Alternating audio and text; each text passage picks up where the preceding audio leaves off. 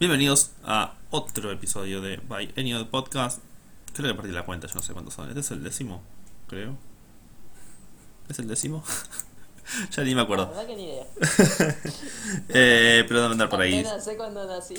Si, si no es el décimo es el noveno, si no es el décimo es el décimo primero. Por ahí anda. Eh, de cualquier manera, bienvenidos a un episodio que un poco queríamos hacer hace bastante, pero por otro lado teníamos que esperar a que estén las reglas claras.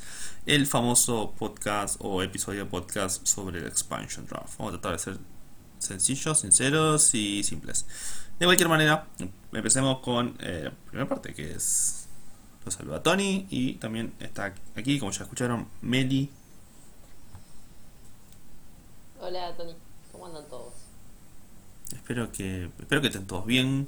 Eh, espero que estén todos eh, eh, cuidándose y manteniendo las precauciones que deberían mantener. eh, y sin ningún caso de COVID cercano, etcétera, etcétera. Espero que estén todos muy bien. Bueno, Meli, una semana que, bueno, un par de semanas que tuvieron un poco de movimiento. Se empiezan a ver las cuestiones respecto al mercado mucho mucho traspaso en un momento con eh, incorporaciones Al- una, al- alguna más sorprendente que otras porque teníamos un poco más de idea que otras y mañana porque estamos grabando el miércoles mañana es el expansion draft que eh, ya sabemos cuáles son las reglas ya sabemos cuáles cuáles son las, las indicaciones para los clubes que tienen que hacer, qué, qué protegió Thorns y bueno, el resto de los clubes también. Así que ya no podemos dar una idea de que puede ser que elija Louisville o que no elija Louisville. Eh, empezamos por lo más antiguo, si te parece, o lo más eh, lejano en el tiempo, que sería la incorporación de Crystal Dunn, algo que era un secreto a voces en cierta forma. Eh, ¿qué, qué- qué opi- opinión te merece la incorporación de la, de la jugadora de la selección de Estados Unidos? Bueno, creo que nos ha dejado todos contentos, excepto por Ray, que no la quería soltar, que a cada rato ponía que, que cuando había rumores que eso era Cook. eh, me da muchas gracias esa palabra. Eh, y no sé, la verdad que le costó cara, eh, bastante carito lo que salió. Y es extraño, no sé, es como que mm, es una jugadora del equipo completamente opuesto a Portland, del, del odiado rival. Entonces es raro, no sé, como que todos sabemos lo que es Dan. Y bueno, Go ahora la puso en, en su top 10 de jugadoras. eh, y todos saben dónde la pongan. Pero es extraño, eh, desde mi punto de vista por lo menos. eh, el que venga de North Carolina es como... hmm, Yo sé que va a poner todo en la cancha de hace mucho que la queríamos y se ve que también hace mucho quería venir a Portland. Pero eso es como que no sé, un, un condimento extraño por lo menos en mi cabeza. Claro. Eh, que bueno, por ahí uno no puede separar mucho lo que es el, el corazón del, del fan de lo, de lo que es puramente profesional, ¿cierto? Eh, por ese lado nada más, pero, pero yo sé que nos va a traer muchas alegrías y de que no, no por nada desde hace rato que venía el rumor, ¿cierto? No sé qué te genera a vos. Em, obviamente creo que es una gran incorporación, no voy a mentir, creo que más allá de que no estoy muy de acuerdo con la lista que puso Go, eh, sí es una gran jugadora, es una jugadora que resuelve, te resuelve muchas situaciones, creo que es algo que no necesariamente Thorns estaba buscando, pero sí sabemos que hay jugadoras que logran ese mismo cometido, que están llegando a otro punto en su carrera y me pareció inteligente eh, mantener esas, esas herramientas dentro de la cancha. Eh, es una muy buena pregunta para, para Parsons, si es que se anima a contestarme, qué tipo de, rol va a cumplir Crystal Dunn dentro del equipo. Eh, eh, le he preguntado muchas cosas en las cuales casi todas terminan siendo respuestas con emojis. Em, responder con el monito que tiene así la, este, las manitos de ojo. Exactamente, o tapándose la boca. Em, Ah, Pero así sea, a ver, yo realmente no veo a Crystal Dunn jugando como lateral izquierda porque es el puesto de Klingenberg, que más allá que eh, de todo está protegida, ya vamos a llegar a eso. Así que yo creo que va a jugar ofensivamente. Si me apurás, creo que va a volver a una especie de 4-2-3-1. eh, ya sea con Jump por la izquierda y Weaver por la derecha o al revés. Idealmente quizás eh, Heath por la izquierda y Jump por la derecha. O incluso Dan por el medio. Hay muchos muchas formas de armar ese rompecabezas que creo que es lo que necesitaba Thorns ser menos rígido porque este año encontró el 11 y cuando lo encontró lo mantuvo. Pudo haber cambiado alguna que otra pieza eventualmente por circunstancias, pero si algún equipo le encontraba la vuelta, eh, a Thorns se les complicaba, que fue el primer tiempo contra Old Rain o un poco, un poco el partido contra Utah eh, en la Fall Series tener una jugadora como Crystal Dunn te puede llegar a resolver es- eso- esos problemas porque sabes que la pongas donde la pongas, va a rendir y va a hacer lo que tiene que hacer. Sí, es a lo que estaba acostumbrada en, en North Carolina, así que puede desplegarse tranquilamente por los laterales o ir por el medio, tiene medio problema y yo creo que en todo caso si la, la ponen de lateral por izquierda sería un caso de emergencia porque, bueno, pasó en temporada 2019, 2018 que Klingenberg no pudo estar en algunos partidos por lesión, así que eh, la puedes colocar tranquilamente a Kristen. Así que, no, sí, una incorporación, la verdad que espectacular por todos lados. Eh, Claro, Seguramente le va a rendir muchísimo al equipo. Perfecto. Eh, vos bien decías el tema del costo. Eh, Crystal Dunn, técnicamente, teniendo en cuenta los movimientos de Allocation Money y el, el, el International Spot que fue cedido a All Rain, eh, en ese traspaso triple entre tres equipos. Técnicamente Crystal Dunn salió lo mismo que Pernil Harder. Que es algo a tener en cuenta. O sea, no, no desde el punto de vista explícito del dinero eh, sobre la mesa. Pero relativamente, tanto Dunn como Harder son las dos jugadoras más caras de la historia. Eh, anda- andaba con la billetera suelta ese día. Eh, Paulson parece. Y, y es que es lo, lo que vale Crystal Dunn. O vos, aceptarías No, que ese es el precio de Crystal Dunn. Es que teniendo en cuenta el desarrollo del mundial, que es muy polifacética y en cualquier lado puede rendir, y ya viniendo un equipo ganador que, bueno, estaba de viña como MVP, pero Crystal Dunn tranquilamente podría haber sido el MVP de North Carolina. Como que yo creo que todas esas cosas eh, hacen que valga. La única diferencia que veo con Pernille es que mm, eh, Dan solamente se ha desempeñado en una sola liga y falta, o sea, en con el WSL así de competitiva y faltaría probarse quizá en, en otra liga mucho más competitiva, quizás, o igual de competitiva y ver si rinde lo mismo. Yo creo que sí. Sí, no sé si la palabra sería Eh, competitiva, pero como que tenga otros objetivos y otro papel. Porque la competitividad creo de la NWSL es ahora. única. Claro. Eh, sí, quizás sí, eso sería otro término. Y como se está viendo, qué sé yo, en cómo las jugadoras que están afuera en Inglaterra se están adaptando muy bien, o bueno, en, Suecia. Pero al final terminó ganando la, la liga sueca. Así que mm, quizás le faltaría eso, pero yo estoy segura de que a donde vaya iría de todas formas. Sí, me parece que sí. No sé, igual a Pernil yo la co- coloco, ¿sabes? Un escalón por encima de todas. Eh, por eso estoy también un poco de acuerdo con la lista de Gold. Pero bueno, eh, no por eso voy a decir que Dan eh, no cuesta lo que le salió. Claro, totalmente. Em, pasemos entonces, ya que creo que estamos bastante de acuerdo, qué puede aportar Dan eh, en el equipo, que fue un movimiento inteligente, que de cualquier manera, aunque Earl Rain se vea beneficiado en cierto punto, a todos los equipos les convino. Em, pasemos a quizás la parte más, em, ¿cómo decirlo? con más incertidumbre de las dos incorporaciones, que es la internacional finlandesa Natalia Kuika, jugadora hasta, hasta dentro de la zona que viene del Göteborg de Suecia. No sé si vos querés aportar algo. Sé que me dijiste algo fuera del micrófono sobre ella, pero Eh, no, solamente el, el hecho de que ganó ganó junto con Sonet la liga sueca y, y, según había puesto Chris Henderson en Twitter era entre las defensoras como la top top, estaba segunda mejor rankeada en la liga y... Ah, te referís al, al tweet sobre el, el índice Instat. Ese. Claro. El índice Instat que yo me, re- me, me niego a usar.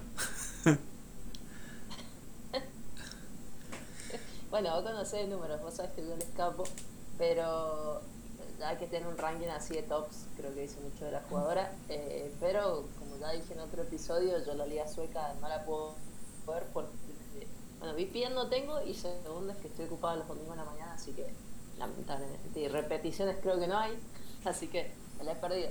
Eh, un poquito sí la vi en los clasificatorios de los euros, pero es una es un equipo totalmente diferente y bueno, parece que no, Claro. no sirve mucho para, para poder eh, medir lo que ella puede hacer, pero lo que sí vi fue el, el recap este de partidos, del partido, quiere decir, donde salió campeón Göteborg frente a Linköping y que ella metió el quinto gol y me parece eso interesante porque siendo una defensora eh, que puede proyectarse hacia adelante y meter goles, eh, es muy parecido a por ahí lo que Sonic podría hacer. No sé la pelota parada ahí, ahí me tendrías que decir vos, porque Sonic muchas veces se hacía cargo de los servicios al área, en tiros y todo eso. En tiros esquinas no, perdón, en tiros li- libres. Eh, no sé si eso lo hará Cuica, pero está bueno que haya una defensora con poder de gol, porque eso precisamente caracterizó al Portland campeón del 17. Claro. Em, Eh, ahí te escucho a vos, a. ¿querés, ¿Quieres tomar la, la, la, la, la batuta y hacer una pregunta vos a mí? Sí, eh, ¿qué le va por Cuica a Portland? Que por ahí quizás Sonnen no lo hacía tanto, o si es muy parecida en el estilo de juego. Eh, ¿Y qué fue lo que principalmente vio Parsons para traer? Uf, la segunda es muy difícil, la verdad que no sé, no le pregunté. Pero em, Ah, ok. lo que, lo que O yo creo que... que vio. Ok, em, yo no la compararía con Emil Sonnet. Porque hay una regla no escrita en el fútbol donde eh, tus defensores centrales tienen que tener balance. Si una es loca, la otra no. Si una pasa bien la pelota, la otra debería colgarla a la casa del vecino. Em, algo medio similar ocurre eh, con menos extremos en lo que es el goalkeeper. Em, compa- comparada con Sonnet, creo que tiene un nivel parecido de, de trato de pelota, pero tiene más polivalencia. Eh, Natalia Cuica ha demostrado que puede jugar de defensora central, que es lo que hace en, Suecia, en la línea de tres, con el equipo de la, capital sueca. Eh, jugando por la izquierda, mientras Son está jugando como estuve por derecha, y tenés eh, una, una libero, que se me está escapando el nombre. En general las dos se proyectan, pero estos últimos partidos, por ejemplo, Cuica ha jugado de volante por izquierda, porque ella también es lateral izquierda, entonces esa capacidad de ocupar distintos espacios eh, dentro de la cancha con un nivel de alta performance y de y, de, y, resolviendo los problemas que tiene que resolver y, generando las cosas que tiene que generar me parece una evolución porque si hay algo que para mí eh, caracterizaba al plantel de Thorns durante el 2020 sin contar las jugadoras que se fueron a préstamo eh, había mucha jugadora que podía jugar en varias posiciones 4 o 5 puntos como Emily Ogle o, o Bogart como que no se destacaban en ninguna posición. Todas cumplían más o menos con lo que tenían que hacer. Así jugaran de defensoras, de volantes. Cuica le- es un paso adelante en eso. Eh, poder reemplazar, reemplazar a cualquiera de estas jugadoras. Ya sea poder reemplazar a, a en defensora central, poder reemplazar a Klingenberg como lateral izquierda. Eh, si se le ocurre a Parsons en, esta idea que estábamos hablando antes de la versatilidad táctica, jugar con una línea de cuatro, cuatro volantes, puede ya jugar por volante por izquierda. Es una jugadora con mucha percepción, es una jugadora muy inteligente, eh, intercepta muchas pelotas, anticipa el juego, sabe leer muy bien el juego y yo creo que eso es lo que, lo que a Parsons más le gustó. Eh, que trabaja fuerte, trabaja duro, pero también es inteligente y sabe anticiparse a lo que va a pasar para poder ganar eh, un, tackle o ganar un, duelo o, quizás anticiparse en el área rival. Eh, creo que es una, es una excelente incorporación Natalia Cuica en, en lo que es eh, para Thorns, pensando a futuro también que una o dos jugadoras durante de ese lado posiblemente no estén durante los Juegos Olímpicos. Bien. ¿Era la mejor defensora del bote? Eh, sí, yo creo que sí, era la más pareja. Sí, el Gote es un equipo muy caótico que creo que a Sonet le cayó bien por eso. Eh, porque no defiende mucho, es un equipo que no se dedica a defender. Es, lleva al máximo esa premisa de la mejor defensa es, un buen ataque. Eh, pero cuando le tocaba lo hacía muy bien. Bueno, creo que eso va a dejar tranquilos a muchos, incluidas preguntábamos que por qué. No, yo, a ver, Parsons tiene un ojo terrible para incorporaciones y sabemos que el proceso de scouting de él es bastante extenso no se deja deslumbrar nada más por una temporada de una jugadora.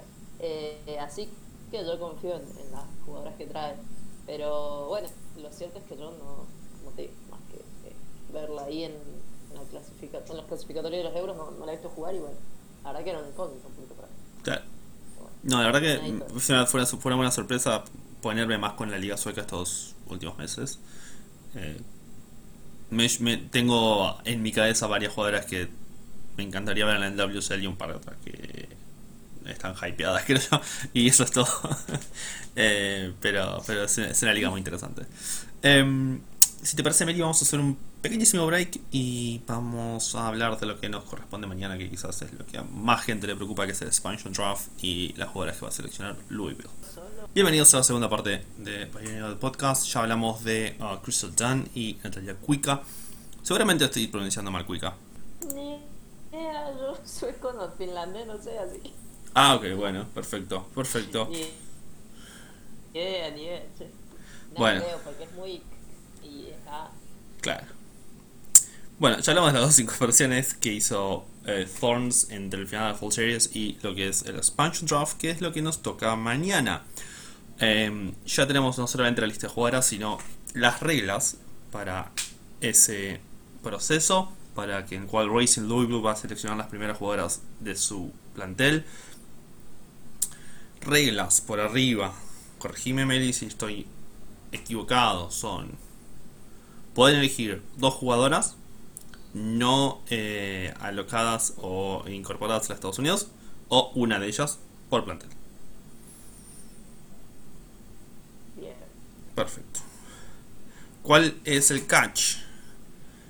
teniendo en cuenta que solamente pueden elegir dos en total de las jugadoras seleccionadas por los Estados Unidos, si no eligen ninguna, se quedan con 150 mil dólares de eh, dinero asignado. Si eligen una, son 75 mil. Bien, y que no pueden elegir las dos al mismo tiempo si es que no, quieren ninguna federada de Estados Unidos, sino que tienen que ir por ronda. Claro, exactamente. Y lo mismo pasa para el equipo que se queda sin su jugadora federada, recibe 75.000 si una de sus federadas es elegida por Racing Louisville. Bien, entonces en teoría simplemente elegir dos jugadoras eh, por equipo, eh, una federada por ronda y eh, sí, tienen la libertad de hacerlo, así que Thorns está en el prospecto de perder entre una o dos jugadoras, no tres, ni nada por el estilo. ¿Cuáles son las jugadoras que protegió Portland Thorns? Protegió a Simon Shorley, Crystal Dunn, Lindsay Horan, Kelly Havley, Megan Klingenberg, Natalia Cuica, Emily Menges, Raquel Rodríguez, Christine Sinclair, Sofía Smith y Morgan Weaver. A primera vista veo que las elecciones, más allá de Crystal Dunn y Natalia Cuica, son basadas en el espíritu del equipo, en las jugadoras que son importantes para eh, ese team chemistry, esa, esa, esa cuestión de, cómo es internamente el plantel, porque vemos a Simon Charlie, Kelly Hubley o Raquel Rodríguez, por la cual trabajó un montón en, en, conseguirla, Christine Sinclair. Creo que nos da el, indicio, o Megan Klingenberg, me olvidaba de ella, que es la que siempre da los, las arengas antes de los partidos. Eh, vemos eso particularmente. No sé si opinas lo mismo, Meli. Sí, eh, veo lo mismo y, bueno, me preguntaba un poquito en el sentido de, más que nada, Klingenberg y Sinclair. Klingenberg ya lo dijo muy claro hace un año o dos que si se la querían llevar a otro equipo, directamente se retiraba, ella sí lo dijo. Eh, Sinclair no, pero pensábamos lo mismo. Eh, yo creo que en el, sentido también de protegerlas es por lo que ellas representan, como vos bien dijiste, y también es como un un statement, decir, bueno, está nuestra capitana y por más de que sabemos que no va a jugar en ningún otro lado, como es la capitana, la histórica la protegemos igual. Eh, me parece también va por ese lado, darle como una validez a ciertas jugadoras, por más de que quizá uno a primera vista pensaba que no era necesario proteger. Claro, totalmente. Totalmente de acuerdo. En las no protegidas, solamente voy a ir por las que posiblemente puedan jugar y no estén medias retiradas o, totalmente retiradas. Eh, o mejor dicho, voy a ir por, por partes. Voy a, eh, explicar o hacer el paréntesis necesario. Las jugadoras no protegidas son Nadine Angerer, me encanta que empiezo por ella, eh, que serían los playing rights de Nadine Angerer. Sería muy gracioso que Louisville la seleccione, Portland y Louisville jueguen un partido y este, ella esté en el banco de Portland y el técnico de Louisville le indica entrar. Caos total. Sería muy en WSL. Muy en, WSL, sí. Eh, Bella Bixby, Celeste Buriel, que ella está en Francia jugando ahora. Los derechos, sí, los derechos de juego de Marion Dougherty, uh, Britt Eckerstrom, Marisa Everett, A.T. French, Tobin Heath, es Igualmente también aclara que son los derechos de juego. Tyler Lucy, los derechos de juego de Andressa McCree, Nicky Marshall, Megan Norris, Megan Nelly, que está en Alemania, si no recuerdo mal. Em, Emily Ogle, Madison Pogarch, los derechos de juego de Hayley Russell y Catherine Reynolds, que se acaba de em, anunciar su retiro. Angel Salem, Becky Sauerbrunn, Gaby Seiler, los derechos de juego de Katrina Tarr, Rachel Van Hollebeke, Christian Westfall y los derechos de juego de Sandra Yu. Obviamente los derechos de juego los podemos ignorar, salvo el de Tommy Heat, supongo. Eh, ¿Y qué, opinión te da la lista de desprotegidas, eh, Meli?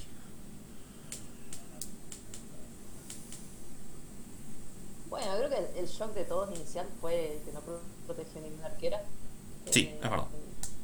No sé qué opinión tendrás vos, pero a mí me parece que es por el hecho de que las tres son igual de buenas. Eh, se quede quien se quede, igual va a poder desempeñar una buena función en el arco. Eh, eso es por lo menos lo que yo pienso, no sé vos. Y el resto, me parece que era lo, lo esperado. Twin Heat, eh, una fan favorite, sin dudas. Me parece que también va por el hecho de que se va a quedar un tiempito allá en, Manchester United. Eh, otra razón no le veo, a menos que Louisville decida seleccionarla a ella y, a y comenzarla. Que también quedó desprotegida de, Utah. Claro. Eh, pero no creo que tampoco sea el caso porque también hoy, hoy o ayer se hizo conocido que estaban por detrás de una internacional con el dinero que tenían. Así que ahora hay que esperar, pero esos fueron como los shocks iniciales y bueno, y, Becky... Pero Becky es como que, bueno, no sabemos los planes tampoco, pero había que proteger dos y, y Crystal Dunn era la que más salió y, no había chance de que a Joran la dejaran sin proteger y Becky recién llegó al equipo siendo alguien con una trayectoria importante en, en los Estados Unidos y en la liga eh, estoy segura de que se van a respetar los derechos de la jugadora, así que no creo que Louis se la vaya a llevar. Sí, supongo un poco de conversación ahí en el medio seguro hay. Claro, un handshake, un apretón de manos claro. con Holly. Y más teniendo en cuenta que Holly también fue scout para los Estados Unidos, así que también seguramente ha tenido trato con, con. Claro, pero él fue scout. Él fue scout de rivales. de- sí, no, de rivales, pero digamos, trato con la Federación Tubo. Ah, ok, ok. Claro, o sea, yo me refería a eso, de que eh, es como que el tipo tiene una trayectoria también en relación con, con la federación Claro. y todo eso, así que me imagino que ha estado algo en contacto con, Brand, por más de que no haya sido su coach antes ni nada. Em, bueno, em, fueron como un poco los shocks iniciales, pero Brand, no sé, ¿no? yo de entrada no, no creía que las fueran a proteger. sí, pero también tenés que pensar que no creo que la seleccionen. Claro, claro, por Como que no es, un- no es una buena idea. No, no, también por, porque, bueno, no, no ha dicho nada de, re- de retiro, como dije, pero no creo que la vayan a llevar. También depende, bueno, lo que Louisville esté buscando, si busca un plantel más joven. Eh, eh, exactamente. Washington Spirit o, claro, algo más.